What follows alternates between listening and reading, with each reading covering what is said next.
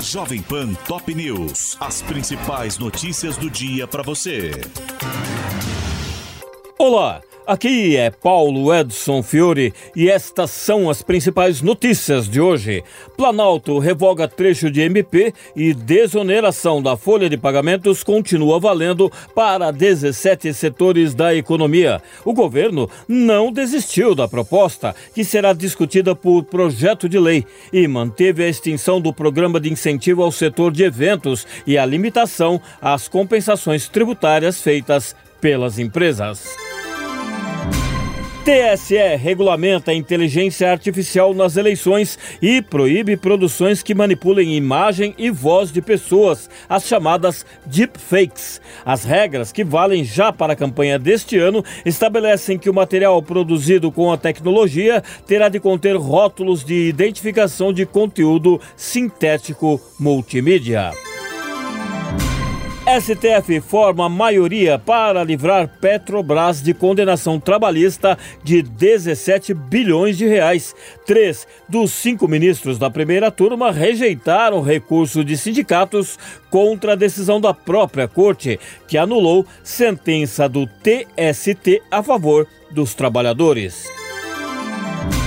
Lula diz que não usou a palavra holocausto em críticas à ação em Gaza. Em entrevista, o presidente disse que o termo partiu da interpretação de Benjamin Netanyahu e afirmou que o Brasil não pode condenar o ataque do Hamas e aceitar que Israel faça o mesmo com os palestinos. Lula viaja nesta manhã para Georgetown, capital da Guiana. O presidente brasileiro participa como convidado especial do encerramento da 46ª Cúpula de Chefes de Governo da Comunidade do Caribe.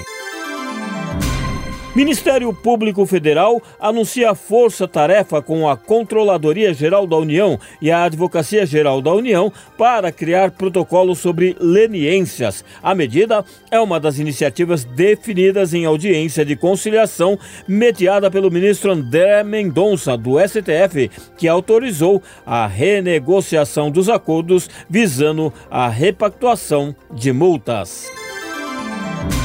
Governo pressiona deputados a retirar assinaturas de pedido de impeachment de Lula. Articuladores políticos do Planalto miram deputados da base aliada que indicaram nomes na administração federal ou foram beneficiados com liberação de recursos e aderiram à lista encabeçada por Carla Zambelli.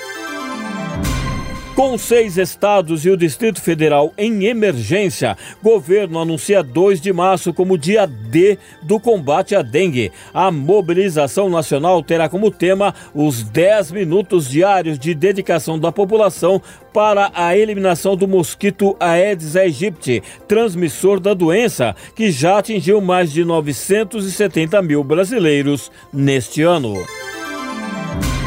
Mega operação da PM em comunidades do Rio de Janeiro deixa nove mortos. A ofensiva contra o tráfico de drogas ocorreu nos complexos do Alemão e da Penha, na zona norte da capital, e deixou ainda dois policiais feridos e 20 mil estudantes sem aulas.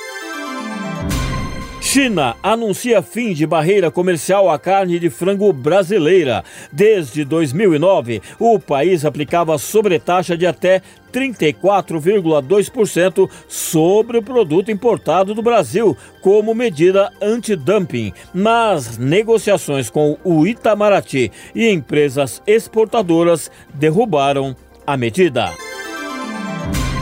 Joe Biden e Donald Trump vencem com facilidade primárias em Michigan.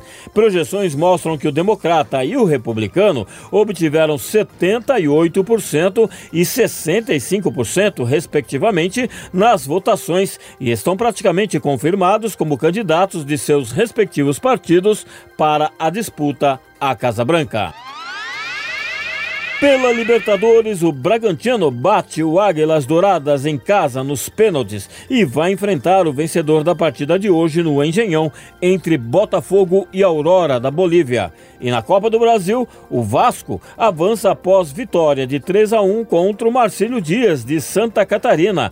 Nesta quarta, o América Mineiro enfrenta o Maringá e o Internacional pega o Asa de Alagoas.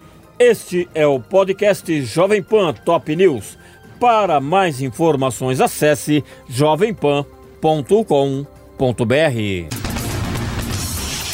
Jovem Pan Top News. As principais notícias do dia para você.